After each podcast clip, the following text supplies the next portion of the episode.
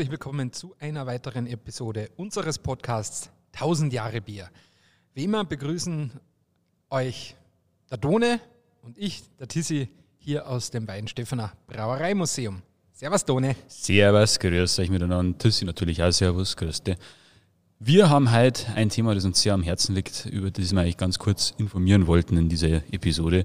Und zwar geht es heute um den Corbinian, den Gründervater Weinstephans, unseren unseren Ursprung sozusagen. Ja, jetzt muss ich die als Freisinger vor allem ganz besonders berühren dann. Ja, sowieso, sowieso. Als Freisinger kommst du um die ganze Geschichte eigentlich nicht drum, auch wenn du möchtest.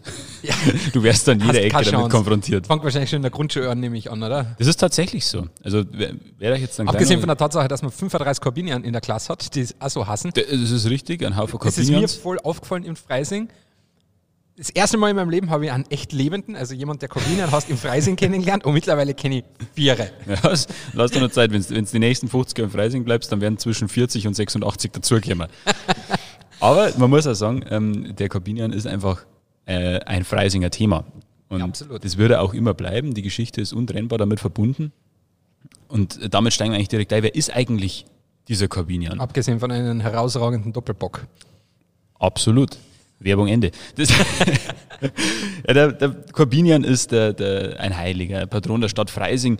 Man wächst hier mit, äh, damit auf, man sieht ihn überall. Ja? Also es ist Stadtpatron, man ist im Wappen, er ist auf äh, Statuen quer über die Stadt verteilt. Überall, überall. Du siehst ihn in jeder Kirche. Eigentlich sind die Statuen die Bären. Aber das würde jetzt schon wieder zu weit führen. Das darf schon zu weit vorgreifen, weil da haben wir ja nur ein paar Infos dazu gleich. Aber praktisch dauerpräsent. Dauerpräsent. Man kommt nicht vorbei am Corbinian. Und was ja natürlich irgendwie logisch ist, wenn er mit der Stadtgeschichte so eng verbunden ist. Ja, also, äh, was mir als allererstes aufgefallen ist, als ich mich das allererste Mal mit Corbinian und seinem Erbe hier in der Region beschäftigt habe, ist, der ist Franzos. Ja, ja. Also ursprünglich eigentlich ist er aus dem Frankenreich stammend äh, und ähm, aus dem heutigen Apachan, das ist in Nähe von Paris, dem heutigen Frankreich. Aber damals war das halt Frankenreich und Bayern hat ja auch genau. im weiteren Sinne zu diesem Frankenreich dazugekehrt. Und ähm, der Corbinian war, so wie ich das dann gelesen habe und erfahren habe, der war ja äh, äh, aus der Upper Class quasi, also der war aus der Oberschicht stammend, also aus ja. einem guten Hause und wohlhabenden Hause. Und, ähm, aber er war schon von Jugend an wahnsinnig ähm, gläubig, also er war sehr dem Glauben zugetan und, und ähm, hat sich dann irgendwann als Eremit zurückgezogen und sehr christlich gelebt und das hat die Leute anscheinend damals extremst beeindruckt, dass halt einer, also er hat den Ultraverzicht geübt, also er hat praktisch auf, auf Weltliches, soweit es ginge, verzichtet, hat als Einsiedler gelebt und die Leute Stimmt, fanden ja. das so inspirierend, dass die zu ihm gegangen sind und haben gesagt, oh, Corbinian, gib mir einen Rat zu meinem Leben Bezug auf XYZ. Ja. Und dann ist er so steppert worden, dass dauernd irgendwelche Leute gekommen sind. Also nehme ich jetzt mal an, das ist meine, sage ich mal, neuzeitliche Interpretation. Des sagen, ja. äh, dass, dass, dass er dann irgendwann mal äh, gesagt hat, so, na, aus, vorbei, äh, er pilgert nach Rom, um halt vom Papst Rat zu erfragen, was er tun soll, aber eigentlich möchte er ja zurückgezogen und für sich selbst lebend ähm, ja, sein Dasein fristen. Aber die, die ganzen Ratsuchenden und die ganzen Besucher haben ihn anscheinend etwas ähm, ja, gefordert und deswegen ist er dann nach, nach äh, Rom gepilgert. Ich glaube 17 oder so war das, gell? Ja, und das war ja die erste Pilgerreise, die er dann gemacht hat. Äh, es gab ja dann auch die zweite und die war natürlich dann, ich sag mal, ein bisschen ja, äh, bedeutender für, für, für die Region Freising vor allem. Genau, weil nach der ersten Pilgerreise hat ja der Papst gesagt, das ist nett, dass du so genau. Eremit sein willst. Super, finde ich super. Aber na. Weil er war so anscheinend nicht. so als Wanderprediger halt einfach auch, er war so bekannt und, ja. und begehrt, berühmt, wie auch immer, dass der Papst gesagt hat, na, so ein Talent äh, können wir nicht verschwenden. Und er hat ihn dann zum Bischof geweiht ja in Rom. Genau. Und dann auf, auf weitere Missionarsarbeit nach, ins Frankenreich und damit auch nach Bayern geschickt. Und ähm, da hat er ihn ja zum Bischof ernannt. Ne? Genau, genau. Genau, das war bei der ersten Pilgerreise. Genau, das war bei der ersten Pilgerreise, genau. genau. Die zweite, ähm, äh, da war er ja dann noch nicht in Freising dann noch. Nach der ersten Stimmt, Pilgerreise. das war ja erst äh, nach der zweiten. Gell? Genau, ja. die zweite Pilgerreise, die war dann um die fünf Jahre später, 715 nach der Überlieferung, wo er dann mit, mit Gefährten aufgebrochen ist. Und da ist er aber eigentlich nach Rom gegangen, Naja, um sie, um da ein klösterliches Leben zu führen. Ja. Er wollte da eigentlich raus aus dieser ganzen Geschichte. Genau, er hat schon wieder genug gehabt. Ja, es hat ihm schon wieder gelangt, der Hundling. Das ist, er wollte einfach nicht. Aber wie immer kam es mir wieder anders. Der Papst Gregor hat gesagt, Spezi, wir haben nur einen anderen Auftrag für dich. So nicht. Hat ihn wieder auf Missionierung geschickt und also ging es wieder zurück ins Alpenländle äh, und zwar nach Südtirol, nach Meran. Aber auch da hat er es nicht so lange ausgehalten, weil er dann nämlich nach Freising berufen wurde. Und mit der dortigen Herzogsfamilie, ja, war es zuerst ganz gut, aber mit denen hat er sich ein bisschen überschlagen. Währenddessen hat er aber hier schon Weinstefan gegründet. Das heißt, er war jetzt hier auf diesem Berg ansässig, weil er sich natürlich mit dieser Herzogsfamilie äh, ja, ein bisschen gestritten hat, sage ich jetzt mal. Ähm, und jetzt hat, ist aber Folgendes passiert. Diese Herzogsfamilie hat diese Fehde so ernst genommen, dass sie dann einen Mordanschlag auf ihn geplant haben. So erzählt's die Geschichte. Halt ja. mega der Krimi, ne? Ja, es ist, also, sie ist Eiwein Stefan, gell? Sie ist also, Eiwein Stefan. Es ist, der, er hat diesen Mordanschlag, der geplant war, nur durch Flucht überlebt, gell? nur durch Flucht überlebt. In der Nacht- und Nebelaktion hat er sich geschlichen, auf Gott bayerisch gesagt. Und dann ist wieder zurück nach Meran gegangen. Schön dort. Ja, Spe Also, schon mal in Meran Speck, war. Bier und Käse hört sich jetzt nicht so schlecht an. Aber nein, also er ist dann wieder nach Meran äh, und ward in Freising dann auch nicht mehr gesehen. Und, aber du, warum der sich mit der, der Herzogfamilie äh, quasi über Kreuz gehauen hat? Erzähl. Das habe ich in einem Bücher gelesen. Ähm, also fand ich schon mega spannend, weil der, der Grimoald, also der, der, der Teilherzog Bayerns, der hier in Freising residiert hat, der war verheiratet mit der Witwe von seinem Bruder. Und das war nach damaligem Kirchenrecht quasi nicht erlaubt. Das hat man nicht da. ja. Ja. Aber die muss so fest gewesen sein, dass, dass das dem Grimoald super wurscht gewesen ist. Und dass der die halt geheiratet hat. Und ähm, der hat sich natürlich auch gedacht, ja, super Herzog, klar, heirate ich den wieder. Wenn ich jetzt schon einen Herzog verloren habe, dann heirate ich halt seinen Bruder und bleibe quasi in meinem Stande und, und, und kann mein Leben weiter genießen. Und der, der Kabinen hat das ja äh, verurteilt, weil das so anscheinend nach damaligen Auffassungen des Kirchenrechts oder was auch immer nicht, Ordnung passt. ja. ja. das war nicht in Ordnung. Das hat er dem dauernd vorgeworfen. Und sie war dann so krantig, dass sie gesagt hat, nein, den bringe ich jetzt um. Ja, das ist eine absolut natürliche Reaktion auf sowas. Ich schwöre, dass damit könntest heute, mit der Geschichte könntest heute Hollywood-Kinoseele filmen. Ja, Ja. Ich, ich, ich warte immer nur auf Corbinian, The Story oder irgendwie sowas, äh, Netflix-Serie oder sonst irgendwas.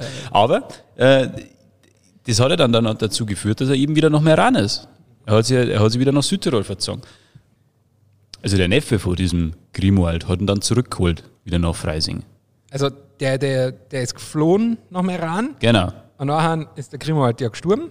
genau, Sein, sein Nachfolger hat ihn dann wieder zurückgeholt. genau. Okay. Ist echt ein bisschen kompliziert. Es, ist, aber- gell? äh, es springt hin und her zwischen Südtirol und Freising. Das ist Wahnsinn. Also äh, muss man sich aber auch mal vorstellen, äh, 8. Jahrhundert, das ist halt alles zu Fuß oder äh, mit Esel äh, oder was auch immer gegangen. Gell? Das waren halt schon auch Strecken. Das war, war nicht einmal schnell für ein Ja, Wochenendausflug. ich Also, meine, jetzt dann machst du eher Dolomiti, gell? bist unten in Südtirol. Zap, ja, zap, gell? ich Aber, weiß nicht, ob du das fliegen musst, aber ja, also wurscht, gell? Das, das geht halt schnell, wenn du willst. Gell? Aber, aber damals, das war halt schon, auch, das ist nicht so, ja, dann. Klar, also deswegen, es war nicht mal so nebenbei gemacht. Und Mhm. ähm, die Geschichte Corbinians endet aber nach dieser Rückkehr relativ bald, weil er relativ schnell verstorben ist. Mhm. Mittlerweile äh, sind seine Reliquien äh, in Freising, das heißt mittlerweile seit dem 19. Jahrhundert. In einem wunderschönen Reliquienschrein. Genau. Im gotischen Freisinger Dom. In der Krypta vom Dom ist er ausgestellt nochmal. Äh, absolut sehenswert. Also eine, ein Paradebeispiel ähm, von Handwerkskunst. Also es ist wirklich der Schrein, das ist also unfassbar. Ja. Man muss jetzt dazu sagen, wir haben jetzt seit Frühjahr über, diese, über die Geschichte Corbinians gesprochen, aber den wichtigsten Teil, den haben wir bis zum Schluss aufgekommen. ja, jetzt pass auf, genau. Weil ich ja gesagt habe, damals keine Erdolomiti, Ja. sondern damals war das quasi Esel, Fußtaxi. Pferd, sonst was. Genau. Fußtaxi, Eselpferd, gell? Und jetzt halt kommt nämlich, im Corbinian seinem Fall war das nämlich auch noch Bär. Genau. Und wenn es zustande käme, das erzähle ich jetzt kurz.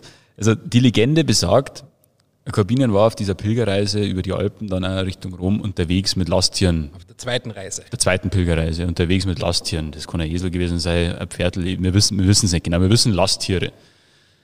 Und die Legende sagt jetzt, auf dieser Reise ist ihm ein Bär begegnet. Dieser Bär wildes Tier wie er ist, hat es auf die Lasttiere abgesehen, hat die gerissen. Jetzt hat der Kabinian keine, kein Esel, kein Pferd mehr gehabt, um sein ganzes Gepäck weitertragen zu können. Was macht dann der Bazi? Zähmt einfach mal kurz den Bären. Nochmal, das sagt die Legende natürlich, klar. Aber der seitdem ist dieser Bär ja, zum Symbol auch geworden vom Corbinian. Man sieht diesen Bären im Freisinger Stadtwappen. Man sieht ihn auf dem, Papst, auf dem päpstlichen Ring von Benedikt XVI. Auf dem Papst dort, genau. War er drauf? Weil, weil der hat ja den Bär nicht nur gezähmt, der hat, Bär hat ihm ja dann sein Backel bis nach rumtragen. Genau, es war quasi das neue Lasttier. Ja. Und jetzt könnt ihr verstehen, wenn ihr Freising schon Von mal einem PS auf einen BS umgestiegen. Ne? Au, auf eine Bärenstärke. Eine Bärenstarke-Aktion von ihm. Äh, oh, sag einmal. Jetzt. Boah, das war Schenkelklopfer. brutal, brutal. Aber jetzt sage ich euch, das ist ja der Grund, wer schon mal in Freising war oder als Freisinger wer zu, der kennt natürlich diese Bären, die in, überall in Freising abgebildet sind. So Statuen. Äh, so Statuen aufgestellt und mit verschiedenen Themen, auch, ja, von verschiedenen Geschäften, mit verschiedenen Bemalungen.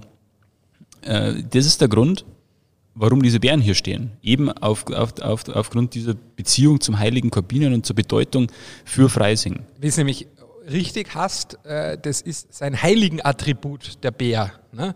Weil ich glaube, Ja. es gibt keine, keine Malerei oder keine Skulptur vom heiligen Korbinian, wo er nicht mit Bär abgebildet Genau. ist. Und der Bär wird immer abgebildet mit dem Rucksackel, quasi mit dem, mit dem Gepäck Genau. auf dem Rücken. Und das ist quasi, heute, heute Neudeutsch würde man sagen, sein Sidekick. Haben wir ja? hier im Museum auch ein wunderschönes Gemälde dazu, wo man, das man sich da anschauen kann. Ja, aber das ist so quasi seine, sein heiligen Attribut geworden, Genau. der Bär. Sein, sein Haustier oder was auch immer. Ja, Sidekick halt. Und es hat dann doch noch fast 1000 Jahre gedauert, bis er tatsächlich Heiliger der Stadt Freising, äh, Schutzheiliger der Stadt Freising geworden ist. Das war in 1818. Und nochmal, ein bisschen mehr als ein Jahrhundert später, wurde dann der Jugendkabinian, diese Jugendwallfahrt ins Leben gerufen, die es ja heute noch gibt. Und zwar, und die äh, eine Riesenveranstaltung ist, die ja im November immer stattfindet. Natürlich in Corona-Zeiten war es schwierig, aber unter normalen Umständen findet es immer statt und da kommen wirklich tausende Jugendliche nach Freising für diese Jugendkorbinianswallfahrt. Das ist eine Riesenveranstaltung, super schön gemacht und definitiv ein Ausflug wert. Ja, und auch das Corbinians Festel dann, bei der eigentlichen auf Wallfahrt. jeden Fall. Dann, ja, genau, da war ich auch schon ein paar Mal, weil mein, mein Heimatort Obervellach im Mölltal ist ja eine Partnergemeinde der Stadt Genau. Freising und die sind da auch fast jedes Jahr dabei und da war ich auch dann ab und zu mal oben im Corbiniansfest im, äh, am Domberg. Ähm, ja, das war immer nett und da gibt es auch das Corbiniansbier. Aber es gibt ja nicht nur das Bärenwunder, ja, es gibt ja auch noch das Quellwunder. Stimmt. Ja, äh, das ist ja für uns als Brauerei gar nicht einmal so uninteressant, weil zuerst gab es ja hier am, am, am Berg ja nur die Kapelle, aber dass sich halt hier auch das Kloster hat entwickeln können, war ja dahingehend geschuldet zu die Legende der, der, des sogenannten Quellwunders, dass ähm, das Wasser hier am Weinstephaner Berg halt einfach schwer zu beschaffen war. Ne? Also das hat man immer vielleicht von unten hochbringen müssen, ich weiß es nicht. Aber auf jeden Fall hat er dann mit seinem Bischofsstab dagegen Fels kaut und auf einmal ist aus dem Fels eine Quelle entsprungen. Brudelt die Quelle. Ja, und dann hat man gesagt, boah, der Corbinian, ein, ein, ein Wahnsinns, ein bärenstarker Typ. Und, ähm, Ich kann nur einen Kopf schütteln. und äh, hat damit halt quasi hier Wasser gangbar gemacht am Berg und das damit halt auch also ausgelöst, dass sich das Kloster etablieren hat können, weil ohne Frischwasserquelle kannst du einfach hier am Berg kein Kloster machen. Und hat diese Quelle zum Sprudeln gebracht. Über die Jahrhunderte hat man dann diese, über die Jahrhunderte hat man dann dieser Quelle auch äh, heilende äh, Kräfte nachgesagt, also das Blinde wieder sehen können und so. Das jetzt stimmt, weiß ich nicht. Aber wurscht. Ähm, aber die gibt es heute noch. Genau. Ein paar Mal im Jahr ist die auch offen, dass man sie besichtigen kann. Man kann sie von außen auf jeden Fall anschauen, am Südhang vom Weinstephaner Berg, da kann man jederzeit hingehen. Aber es gibt auch ein paar Tage im Jahr, da muss man, glaube ich, auf der Touristenmus-Info-Homepage der Genau. Stadt Freising, muss man da nachschauen. Äh, Dann sperren die das auf und dann kann man auch reingehen. Und Das ist eigentlich ganz schön gemacht da drinnen. Ich meine, es ist halt eine, eine kleine Höhle, wo dann halt drinnen diese Quelle vor sich hin plätschert. Also es ist mehr ein, ein, ein Plätschern als, als eine echte Also Quelle. ein Fließen, genau. Ja, aber, aber ja, das ist ganz nett und das ist so einer dieser, dieser historischen Überbleibsel noch ähm, von, von, ähm, von dem zweiten Wunder, das, über das man beim Corbinian spricht. Und ähm, ja, und das halt irgendwie dann auch ein bisschen besser zu uns als Brauerei passt. Weil Selbstverständlich, ja. Quelle, Quellwasser, Wasser eines der vier Zutaten, die man braucht, um gutes bayerisches Bier zu brauen, nach dem bayerischen Reinheitsgebot. Und ähm, ja, und deswegen haben wir ja auch eines unserer bekanntesten Biere oder eines unserer, ähm, sage ich mal, auch historischsten Biere. Ja. äh, nach dem Korbinian benannt, nach dem Gründer des Klosters und unserem Schutzpatron hier in Freising. Und zwar unseren dunklen Doppelbock. Ähm, ist ein bisschen so historisch gewachsen, weil ne, die Klosterbrauereien in der Fastenzeit ja immer diese Doppelbock gebraut haben. Da Flüssiges das Fasten ja nicht bricht. Und äh, das waren oftmals diese dunklen, schweren Doppelbockbiere, ähm, die sehr süß waren, die sehr nahrhaft dadurch auch waren, aber auch mit entsprechend Alkohol ähm, auch entsprechend Stimmung gemacht haben.